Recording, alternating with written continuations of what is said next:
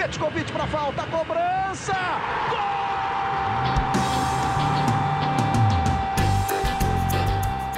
Está entrando no ar o podcast Sabe de quem?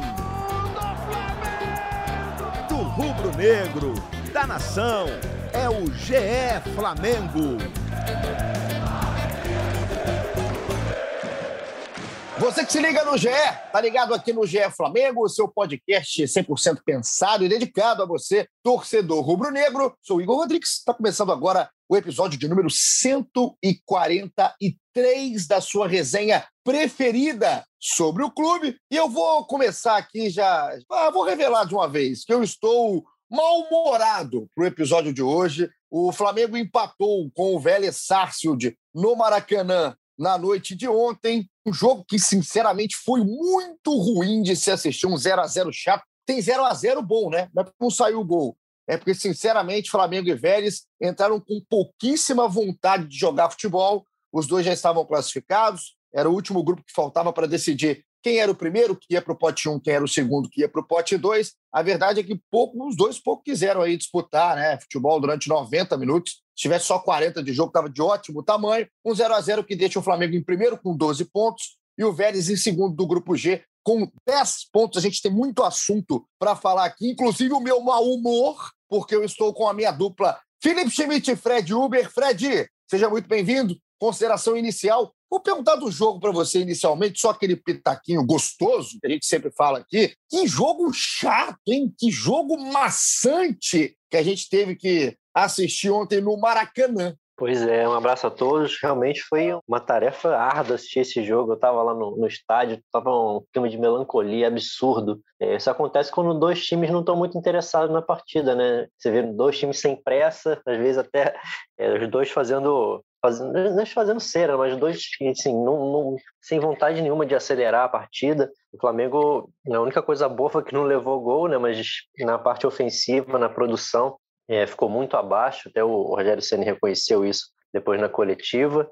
E algum, pouquíssimos destaques individuais, né? Acho que eu salvaria ali o Pedro e o, Pedro Arrascaeta e Felipe Luiz do time, mas realmente foi uma partida bem abaixo pro que o Flamengo pode, pode oferecer. Eu colocaria nesse pacote só o Diego Alves. A gente acaba esquecendo, né, do, do, do goleiro, assim, mas o. o é, do, falei Diego mais do de linha, né, realmente. É. é. sim, sim. Não é, é eu também estou contigo. Iria nesse pacote, incluindo só o, o Diego Alves ali. E com muita boa vontade, né? O pacote também, porque perto do que esses caras podem fazer, é, o Flamengo rendeu muito pouco, rendeu muito pouco no jogo. Daqui a pouco a gente fala, vai falar mais que foi a partida, até para a gente projetar agora essa oitava de final. Né? O Flamengo daqui a pouco começa aí a fase mata-mata, a fase do vamos ver da competição. Felipe Schmidt, agora é a hora né, que vão separar os homens dos meninos na próxima fase.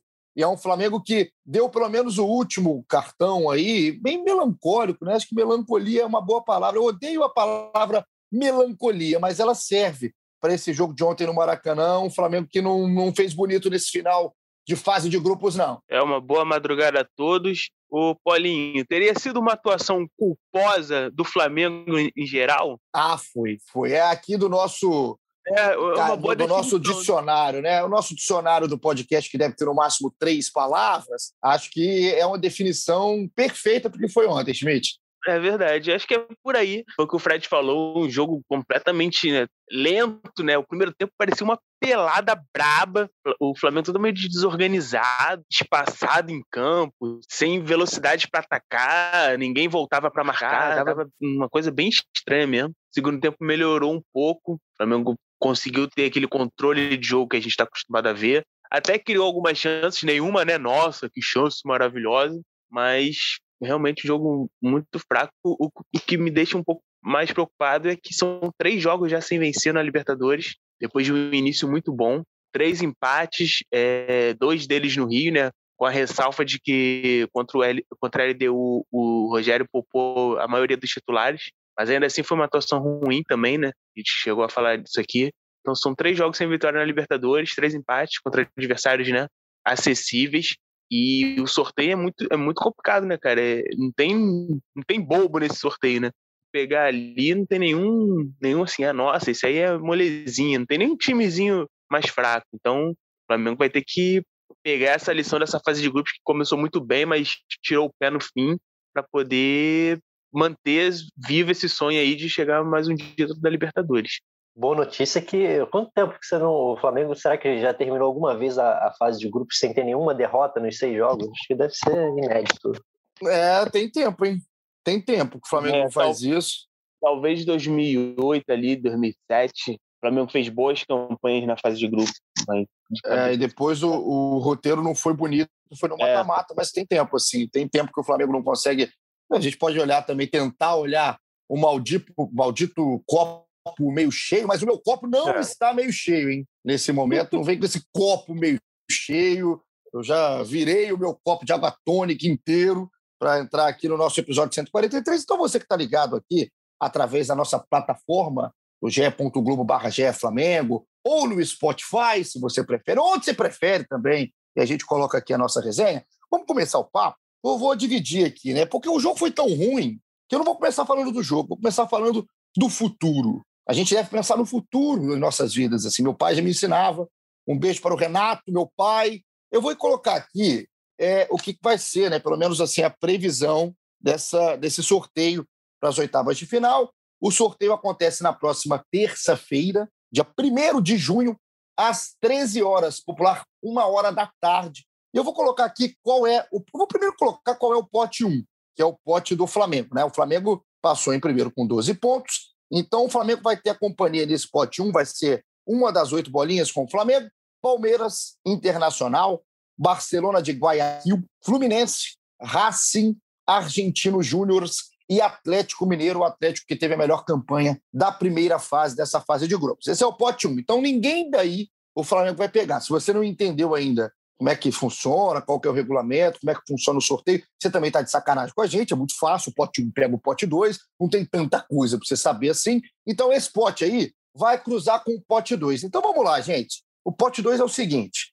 Defensa e Justiça da Argentina, o Olímpia do Paraguai, o Boca Juniors da Argentina, o River Plate da Argentina, o São Paulo, ali né, do Morumbi, a Universidade Católica do Chile, o Vélez Sarsfield da Argentina e o Cerro Portenho do Paraguai. Então, se a minha conta não está muito errada, são quatro clubes argentinos, um clube chileno, dois clubes paraguaios e um clube brasileiro, que é o São Paulo. Agora, é, daqui a pouco, lá na terça-feira, a gente vai ter aquela cerimônia né, de, de sorteio e tudo mais. Sempre tem um agafe, né? Sempre tem alguma coisa acontecendo, uma bola escapando, né? Um papel caindo. Um abraço para o Pedrinho, meu amigo, que deixou o papel cair outro dia. Enfim, sempre acontece alguma coisa. Agora, o, o Fred Uber, se existisse a tal bola quente, sabe aquela bolinha que fica pelando na mão, que essa aqui eu quero pegar, essa que eu quero pegar, qual seria a bolinha que o Flamengo deveria esquentar para pegar ali na próxima fase? É um clube paraguaio? Tem algum argentino aí que dá para pegar mais tranquilo? É melhor já catar o São Paulo de vez? Enfim, desses oito do pote 2, qual é o caminho, num primeiro passo, mais menos difícil, menos intranquilo para esse time do Flamengo do Rogério Senna? É, tranquilidade, acho que não vai ter de jeito nenhum. Eu acho que seria é, mais interessante no, é, ter a sorte de não pegar logo, logo nas oitavas, depois de muito tempo. É, o time voltando, né? Ainda vão ter um monte de jogadores que vão estar voltando há pouco tempo da, de seleção. É, acho que seria interessante não pegar um time argentino e nem o São Paulo. Talvez, o, se for um argentino, que seja o defesa, né? Mas acho que é, se eu tivesse que escolher um, se fosse possível, acho que a Universidade Católica. Universidade Católica. Você iria no chileno, então? É. Universidade E assim, agora vamos falar, vamos falar uma verdade aqui. Primeiro, que eu não queria pegar o Defensa, não, tá? Porque o Defensa é do BKSS, né? É do Sebastião claro. BKSS, que ele estava no Racing, né, na última eliminação do Flamengo. E o BKSS, eu, eu, eu fico desesperado de olhar o BKSS ali na, na, na lateral de campo. Ele, ele, me desespera, cara. O BKSS, ele me tira do meu normal, assim. O BKSS, o BKSS ele mexe comigo. Ele mexe comigo. Ele... É, cara, não sei se chega a esse ponto. Não sei se chega a esse ponto. Eu acho que não mexe com o meu corpo inteiro, mas ele ah, mexe com parte do meu corpo, que é a parte mental do meu corpo. Porque o BKSS, ai, ai, ai. além de tudo, o BKSS, ele tem um, um, poder de mudar a forma do cabelo. Ele tem um cabelo longo, tem hora que tá preso, tem hora que tá solto, e ele vai andando, ele mexe, enfim. Ele é um Sampaoli de cabelo, para mim. Isso é assustador quando eu penso no BKSS. Então, eu não queria pegar o Defensa e Justiça, que ainda tem uns jogadores conhecidos, Brian Romero, Walter Bow. Eu detesto pegar time que eu conheço alguém do outro lado, vocês sabem muito bem disso. Ontem eu já fui assistir a partida completamente apavorado. O Manquejo era titular e o Manquejo é um jogador pote A hoje do futebol sul-americano. Então, o Defensa e Justiça eu não gostaria de enfrentar, mas a Universidade Católica talvez seja uma boa escolha, né, a gente parar para pensar no futebol chileno. E se a gente for pegar aqui, já que foi a escolha do Fred Uber, para a gente mostrar como foi a Universidade Católica na primeira fase, na fase de grupos, ela estava no grupo, eu estou aqui enrolando porque eu estou passando grupo a grupo, tá? Ela estava no grupo F da competição, passou com nove pontos. Quem passou em primeiro foi o Argentino Júnior. Ela, então, passou com três vitórias e três derrotas. Gols marcados, seis. Gols sofridos, seis. Não é lá um ataque de tanto perigo e não é lá também uma defesa de tanto perigo. Então, a bola quente escolhida por Fred Uber, eu acho que não é, não é muito errada, não. Eu acho que não é uma baba, mas também não é uma bola quente errada. Agora, Felipe Schmidt, se a bolinha fosse sua, onde estaria mais quente? Olha, se fosse naquela aquela, aquele cruzamento anterior que a Libertadores fazia, né? De o melhor colocado geral pega o pior segundo. O Flamengo ia pegar o Cerro Portenho do Paraguai. E o meu voto vai para o Cerro também. É, o décimo segundo no geral, estava no grupo do Atlético. É, o Paraguai é um pouco mais perto também, né? Uma viagem um pouco mais curta. Então eu iria de Cerro Portenho. Cerro Portenho, que eu estava no grupo do Atlético, como bem disse o Felipe Schmidt, tomou pancada do Galo, inclusive. Eu acho que eu também iria de Cerro, cara. Eu estava pensando nisso. Eu acho que a, a Católica é uma boa escolha. mais curta ali, o Cerro é, cara. tem muita tradição na Libertadores, não é um time que né, tomou de 4 a 0 do Atlético Mineiro. Então acho que é o, seria um caminho. É, Deixa eu ver se tem algum, algum, conhecido. Não tem nenhum cara muito. Tem o Bozelli, ó. Bozelli. Então, isso que eu ia falar. Tem o Bozelli, mas é, e o Bozelli, eu vou te falar, hein, foi só sair do Corinthians. E tem, o técnico é o ar já começou a preocupar um pouco mais, né? A gente vai começando a lembrar das coisas. Mas como time, né? Como, como confronto, como contexto, a questão da viagem interfere. Eu acho que o Cerro também é uma escolha. Eu acho que o Cerro acaba não saindo muito aí de Cerro, Universidade Católica, talvez. O Olímpia meteu seis aí para se classificar, foi uma classificação é, fantástica, né? Em cima do Tati, ela precisava de quatro gols de diferença e fez um 6 a 2 Aliás, esse grupo foi o grupo do Internacional, foi um grupo maluco, cara, tal do Always Ready, que é o melhor nome de clube da história do futebol. Jogou, ganhou do Inter, ele teve goleada tudo que é lado. E o Olímpia, a gente tem uma história, né? Aí, a gente tem uma história para contar do Flamengo em cima aí do Olímpia, do Paraguai. Então eu não pegaria o Olímpia agora, senão ia começar um monte de revival, né? um monte de TBT, enfim. Também não colocaria o Olímpia aí nessa, nessa conversa, iria também ou de Cerro Portenho ou de Universidade Católica. Agora, o Fred, fugiria de quem? Se for escolher um time aqui para você fugir, você, você, porque tem uns times aqui pesados, hein? O próprio Vélez é um time chato, o Boca e o River a gente não precisa falar, tem o São Paulo. Qual que você fugiria? Lembrando que o Flamengo é danado, pelo menos recente aí, o retrospecto recente, é danado para ter um azarzinho também, né? Quando vai falar em sorteio, que eu vou falar um negócio, hein? Alguém tem que esquentar a bolinha ali mesmo, porque o negócio está feio.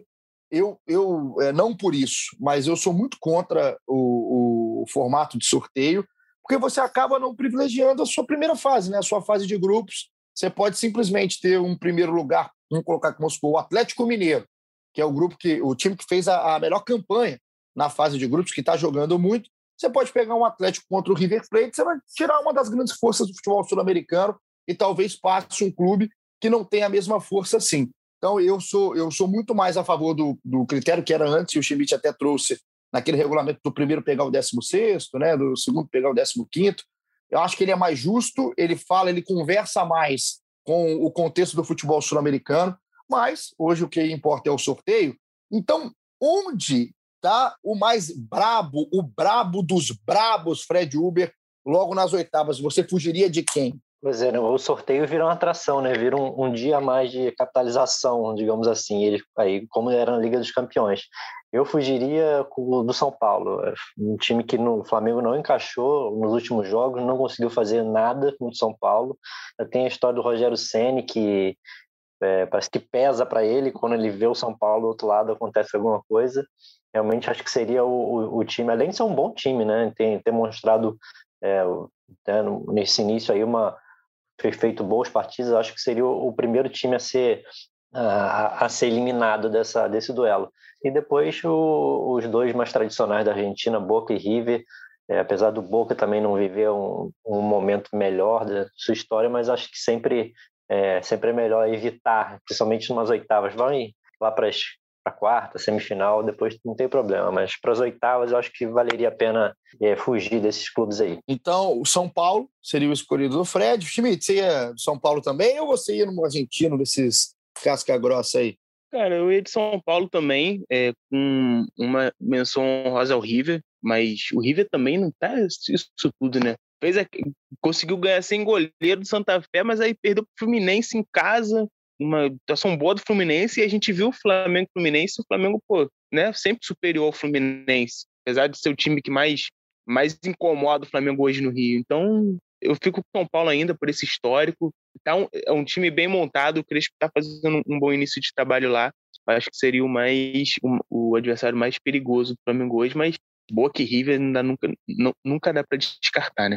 Não dá, cara, não dá. certeza, Igor, é ah. é que ninguém do pote 2 quer enfrentar o Flamengo, isso aí eu tenho certeza. Isso é verdade, cara. Talvez o, o eu tava lendo assim, o Olé ontem, e ontem, cara, foi anteontem, acho que é ontem que eu tava lendo o Olé, que eu gosto de pegar como que os caras lá, né, os argentinos, eles falam do futebol brasileiro. É, às vezes tem, tem visões que a gente, a gente não tem, porque a gente fica muito condicionado a, um, a uma visão aqui, a um certo tipo de olhar. E eles estavam colocando a bola quente né, para o Atlético Mineiro, cara. Né, nessa, não só pela, pela campanha, né, a melhor campanha, mas pelo time que tem. O Nacho pesa muito também para os caras, né, a visão que eles têm sobre o Nacho Fernandes e o trabalho, o Hulk, um time que é muito ofensivo. E o Flamengo entra também, óbvio, na, na, na citação dos caras, inclusive é, é citado em 2019, da, da, vitória contra o River, também eliminação para o Racing, mas o Atlético Mineiro também é um clube que hoje está dividindo junto com o Flamengo e o Palmeiras, chegou a esse patamar já para o pessoal fugir. Com certeza ninguém quer pegar o Flamengo de cara. E assim, é, vocês falaram o São Paulo, claro que o São Paulo tem toda a história do Rogério, eu acho que o Rogério olha para o São Paulo igual eu olho para o BKC, assim, a gente tem a gente fica balançado, né? A gente, a gente tem história aí com defesa e com o São Paulo. Mas é, eu olhando aqui, cara, o River Plate, eu não sei, é, a classificação do River Plate para a fase de oitavas de final, para mim ela é, ela é gigante, é gigantesca, é gigantesca. Ela, ela tem um roteiro que eu já vejo um roteiro lá de final de Libertadores de 2021 em Montevidéu, e aquele documentário é colocado é bonito, sabe? Igual eles fizeram agora dos 120 anos do River Plate. É um clube que está fazendo aniversário de 120 anos, que é uma data marcante. Tá, tá com uma primeira fase que teve um goleiro jogando, um jogador de linha jogando no gol, e o time ganhou esse jogo, e ele e ao mesmo tempo classificou perdendo do Fluminense no Monumental de Nunes, e o Santa Fé é um time que precisou empatar com o Júnior Barranquilha é um roteiro muito grande, o do River Plate, que eu acho que tem cara. E assim, a gente tem que pensar que nesse roteiro tem a Covid, né? Era muita gente do lado de fora. O River perdeu jogadores, perdeu preparação. Esses caras voltaram no último jogo contra o Fluminense, alguns deles, 13 deles, mas totalmente fora de ritmo de jogo. E mesmo assim, esse time passou. Se isso acontece aqui, no Flamengo, se acontece no Galo, se acontece em qualquer lugar, era história né, para o resto da vida. Então, eu acho que o River tem um, um, um contexto aí muito forte nessa Libertadores. Ainda tem o Galhardo, ainda tem a tradição. Eu fugiria do River Plate, se eu pudesse fugir. Seria o primeiro que eu fugiria.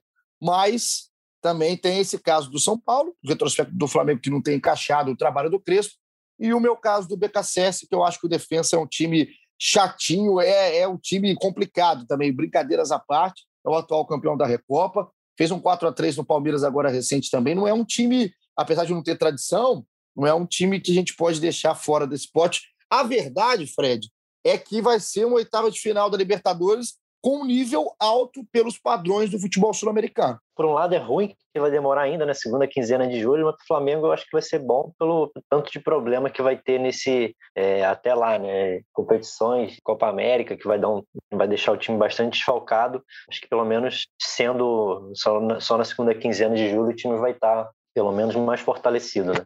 Ai, data FIFA. Não tem uma data FIFA no meio da, da Taça Guanabara, né? Não tem. Ninguém joga nessa hora. A seleção não joga. Agora, na hora da, da competição importante, não, é. começa, data né? Copa América é brincadeira, né? É, começa. Daqui a pouco começa. E aí o Flamengo perde 163 jogadores, leva até o sub-16 do Flamengo para jogar. Então, esse é o momento. A gente está aqui na expectativa, terça-feira, às 13 horas, tem o sorteio da fase oitavas de final da Copa Taça Libertadores da América. Vamos passar agora para o que foi o jogo. Eu não queria falar, hein? Eu tentei alongar o assunto sorteio, porque a gente vai ter que falar sobre o jogo em si, sobre o 0 a 0 de Flamengo e Vélez, jogo válido pela sexta e última rodada da fase de grupos da Libertadores. A gente já sabe que foi 0 a 0 já sabe que foi ruim. Sabe o que me deu vontade de falar hoje, Schmidt? Do outro jogo do grupo. Do outro, quase, eu quase vim para cá fazer o LDU 143, o GLDU, porque foi 5 a 2 para a LDU, em cima do União La Calera, o Calherita, e o Biliarce fez dois, tá? Foram dois do Biliarce. Eu vim trazer aqui a homenagem. Ah, é meu parceiro, né? A gente é fechamento, eu e Biliarce. Já foi a, ele foi a quatro e acaba por aí, porque foi eliminado a LDU. Então terminou a participação com quatro gols o Biliarce. Olho nele, hein? Olho no Biliarce, hein? Vai, vai dar jogador, como diria meu avô seu Zezinho, deve estar escutando a gente aqui. Um beijo, vô. Vai comer, vai se alimentar direito. Agora, o, o Flamengo, esse 0 a 0 eu vou começar aqui dando uma opinião que sempre acontece assim, é, é um fenômeno, né, Schmidt? Quando a gente vai falar de, de desse time do Flamengo, é, até porque o Flamengo vem conquistando, né, vem tendo resultado nos últimos anos.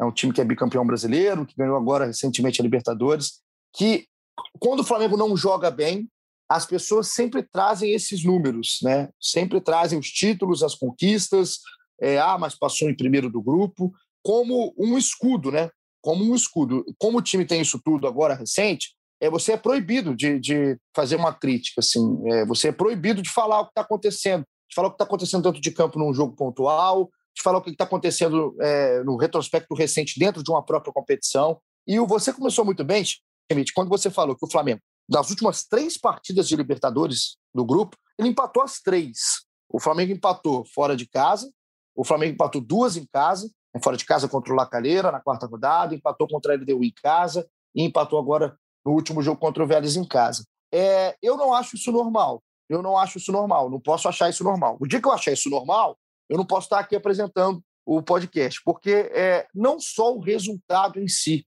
não é só o, o, fato do Flamengo ter feito só três pontos com dois jogos em casa. É a maneira como o Flamengo é, construiu isso, né? A maneira como o Flamengo fez isso. O Flamengo fez nove pontos muito rápido, garantiu praticamente a classificação na, no turno, né? na ida da fase de grupos. Aí na volta, o time tira muito a intensidade e eu comparo, obviamente, a primeira fase do Flamengo com a dos outros concorrentes, os principais concorrentes. O Atlético Mineiro, o Palmeiras, os outros também, como River e Boca, que tiveram mais trabalho para a classificação, mas eu não acho isso normal. E eu também acho que uma coisa que a gente tem que normalizar é a crítica. É a crítica. A crítica quando não existe perseguição. E do lado de cá, que a gente aqui não é bancada de torcedor, a gente não está aqui perseguindo, a gente realmente está olhando o que está acontecendo em campo. Não é normal empatar jogando o que jogou ontem no Maracanã.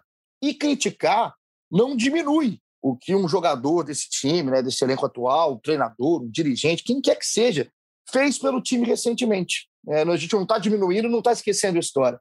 Muito pelo contrário, é uma cobrança exatamente em cima da história que esses caras têm no Flamengo e serve principalmente de alerta para o futuro na competição. Porque falar agora é melhor do que falar numa hora de eliminação. Ah, mas o Flamengo já vinha dando mostra. Sim, mas aí atrás não criticava, porque passou em primeiro. Então a crítica tem que começar agora. Ela bem fundamentada.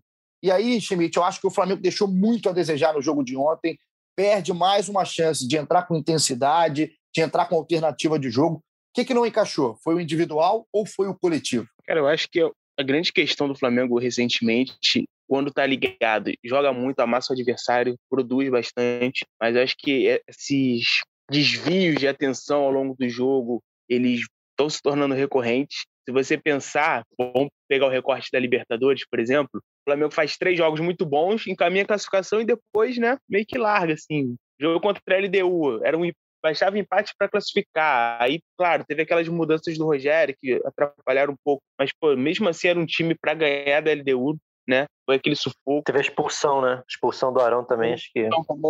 Que, que atrapalhou. É, que já, por si só já é um caso de, né, de, de lapso de concentração. É, jogo contra o Vélez, para mim, o time já entrou desse jeito também, já né, fazendo o relógio correr. O Rogério, na, na coletiva, ele até fala, é, ele cita que foi o segundo jogo pós-título do Flamengo que o time entra mal. Ele lembrou que depois que ganhou a Supercopa, pega o Vasco também numa postura muito parecida, né, naquele, né, naquele caso contra o Vasco na, na, no Carioca. Perdeu, perdeu feio, né? Foi 3, 3 a 1 é, e ontem a mesma coisa, entra, entra muito desligado, acomodado, e aí. Só acho que o Vélez também ontem não queria muita coisa, né? O Vélez ali, aquele empatezinho tava bom.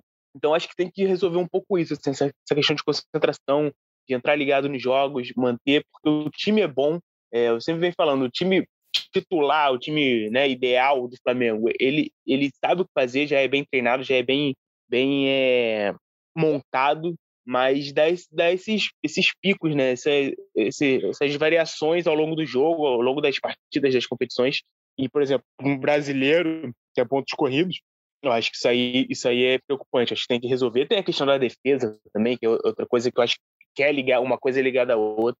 Mas o que eu tiro de lição desses últimos jogos na Libertadores é isso. Assim, o Flamengo precisa estar mais concentrado, jogar em alto nível por mais tempo porque quando joga assim é difícil ter algum outro time no continente que, que possa bater de frente. Eu acho, Fred, é, pensando no que o Schmidt está falando, que olhando em campo ontem, um jogador que assim fica recorrente, né? Fica até parecendo que a gente só fala dele, mas é porque é o cara que é, segue um padrão, segue um sarrafo, mesmo quando não está lá em cima tecnicamente. Talvez ah, não é a noite dele, não é o dia dele, mas em concentração e em cobrança, o sarrafo não desce, que é o Felipe Luiz. Eu fico imaginando se o sarrafo de concentração, porque concentração para mim, ah, hoje o cara entrou, estava desconcentrado. Isso aí para mim é conversa. Isso aí para mim é conversa. Isso aí é ninguém entra é, desconcentrado, não deveria entrar, né? Porque é, o cara falar, ah, não estou num dia ruim, não estou concentrado, então não joga. Então não joga, então não entra em campo. Entrou em campo, acaba. Esquece. É isso aí é para tudo, tudo que você faz na vida, né? Seu trabalho, a gente quando vem gravar aqui, gente vem gravar concentrado, pode, pode não estar tá no melhor dia, né? Pode, ah, não, hoje não é um dia legal para mim, aconteceu isso aqui externamente, eu briguei que sei lá com quem, a morena me deixou, não sei. Você pode ter várias coisas na sua vida. Mas quando você entra para o que você está fazendo, você tem que estar tá concentrado. É o mínimo. Mínimo. Eu posso não estar tá inspirado, mas eu posso estar concentrado. E o Felipe geralmente está concentrado. Achei ele ontem mais uma vez concentrado. E eu imagino se todos os jogadores do Flamengo fossem assim, cara, porque é, o Flamengo, às vezes, ele ganha jogos na individualidade, às vezes ele ganha no coletivo, Recentemente está até difícil ganhar no coletivo, mas o Flamengo se impõe é, individualmente. São tantos caras bons individualmente que vai somando um individual de um com o individual do outro, acaba ganhando. Né? E o Flamengo ganha. E o Flamengo, às vezes, ganha na concentração, simplesmente porque é tão melhor que os outros, e está concentrado já deixa o Flamengo ali na, na, numa situação favorável dentro de campo.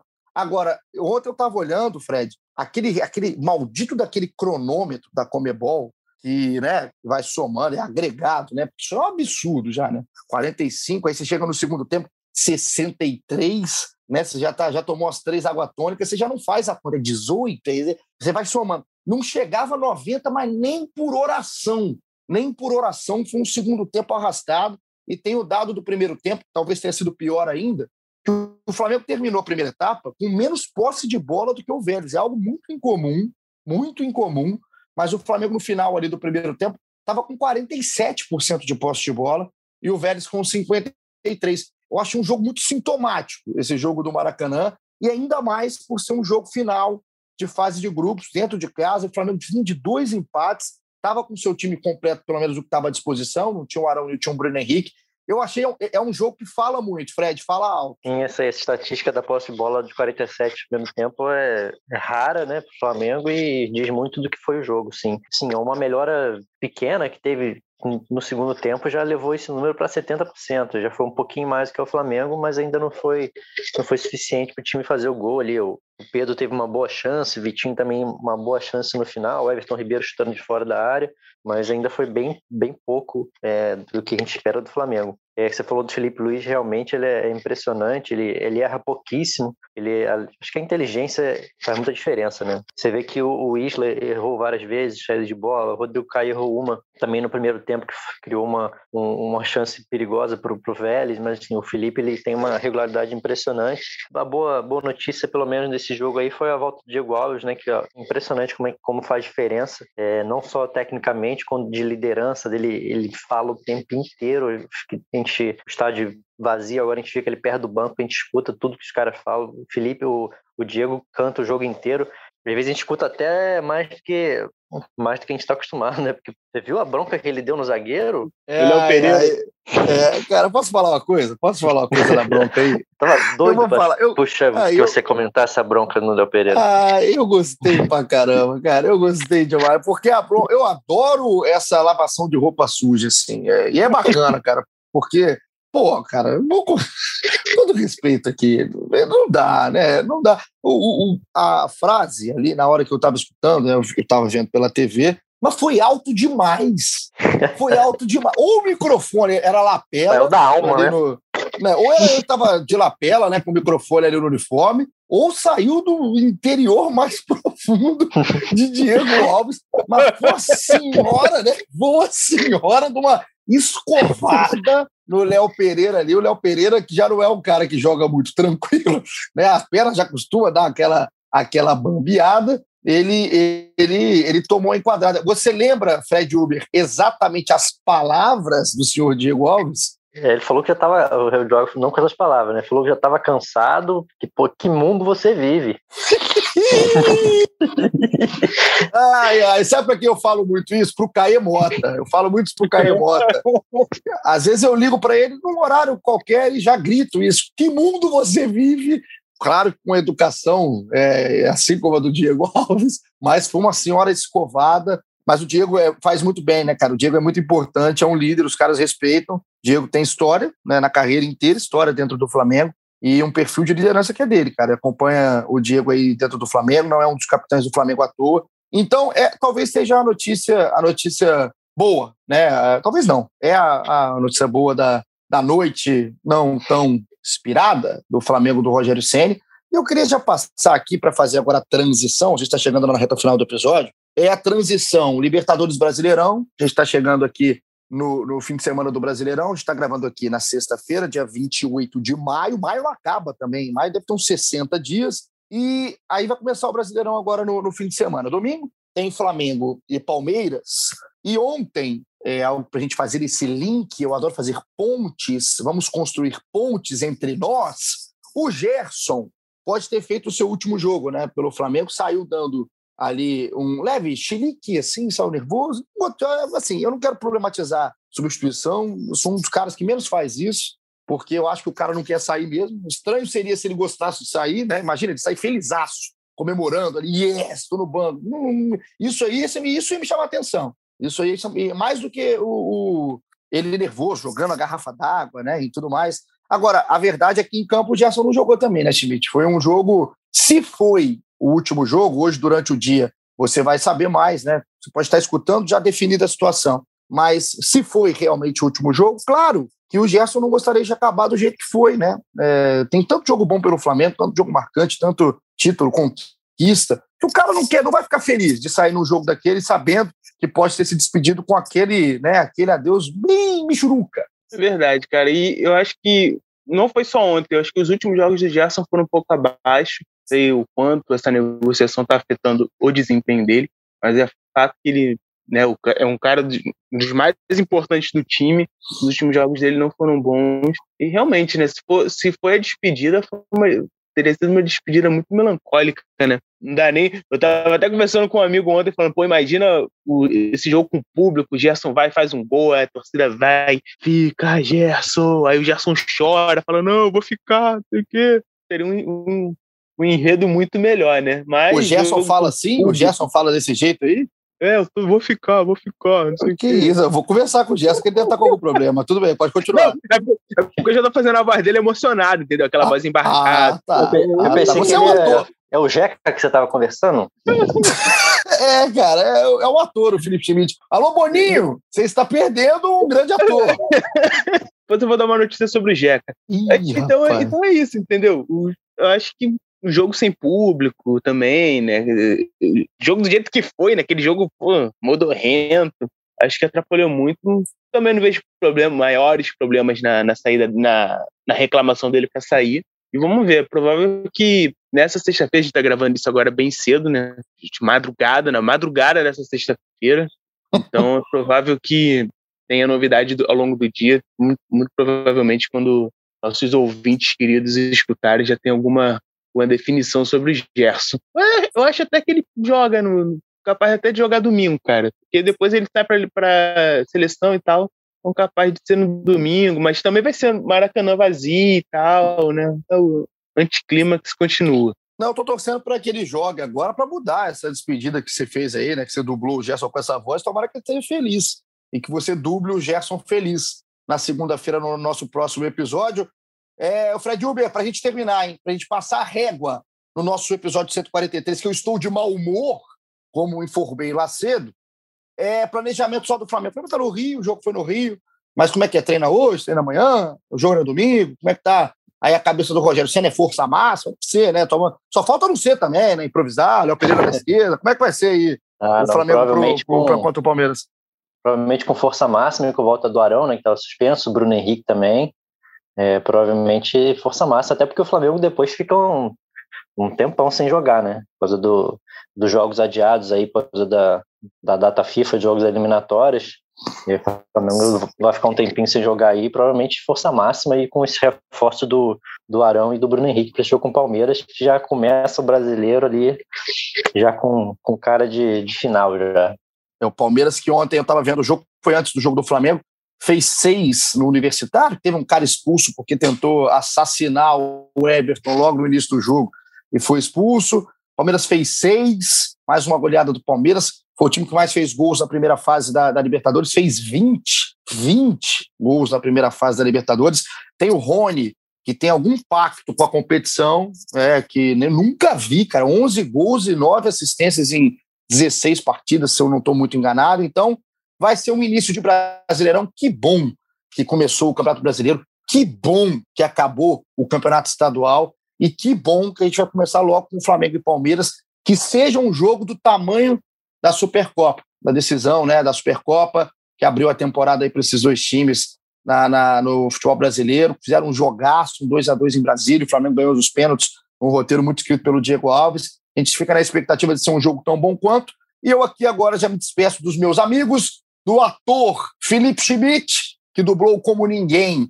O Gerson, um abraço, considerações finais. Estou muito feliz de falar contigo logo de manhã. É, vamos ver, porque o, o Senna até falou na, na coletiva que a maior preocupação é esse mês de junho, né, quando começar a Copa América, que aí o Flamengo vai ter desfalque, vai ter que jogar o brasileiro, não tem jogo adiado. O elenco ainda meio enxuto, né? Se perder seis jogadores, um elenco bem enxuto. Por exemplo, o ataque, talvez tenha Bruno Henrique, não sei se, se o Gabigol ou o Pedro vão para a Copa América. Então é um momento preocupante, acho que pode ser decisivo para o Campeonato Brasileiro do Flamengo. Então, começar vencendo o Palmeiras é importante, até para dar um, um, uma resposta, né, ter uma atuação boa novamente. Tem essa rivalidade com o Palmeiras recente, né? Então, vencer aqui no Rio antes de liberar essa galera para as seleções, acho muito importante. E a notícia do Jeca é que o Jeca vai casar, tá? Depois de enrolar muito a minha prima também, o Jeca vai casar esse, esse ano. Parabéns que bom, cara. Que coisa boa. É, aquele que é o que você não sabe, se você começou a escutar a gente hoje, ele é o primo gordinho do Felipe Schmidt. Ah, cara, que beleza, que momento aí pro Jack. Fica faz bem. Faz igual lá Imperador, faz igual lá Imperador. É brincadeira ter que ler isso né, nesse momento. Meu mau humor aumentou agora, sabendo do gol lá Imperador, mas ficou mais feliz também, porque vai casar o primo de Felipe Schmidt. Tamo junto, hein, meu garoto? Boa sorte. A vida muda aí nesse momento. Fred Uber, tamo junto. Brasileirão começando. E aí é Flamengo e Palmeiras logo para dar as cartas. Muito obrigado pela sua companhia.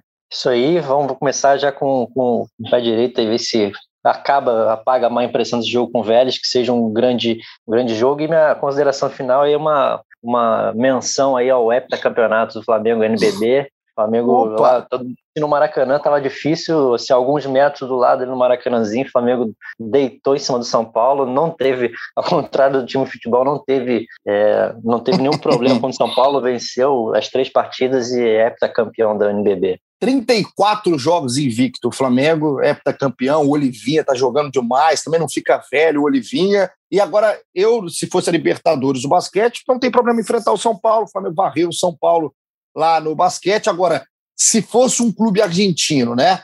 E o BKSS fosse o treinador até no basquete, esquece. Foge de Sebastião BKSS, que não é boa gente para se enfrentar, é o São Paulo de cabelo. Então a gente termina aqui o nosso episódio. Obrigado, Fred. Obrigado, Felipe Schmidt. Muito obrigado para a coordenadora, editora, diretora Raíra Rondon. E a gente fica aqui ligado no fim de semana de futebol no Brasil, no fim de semana do Flamengo contra o Palmeiras e volta na segunda-feira com um encontro marcado. Espero que com menos mau humor de minha parte, tá bem? Tamo junto, um abraço e até a próxima.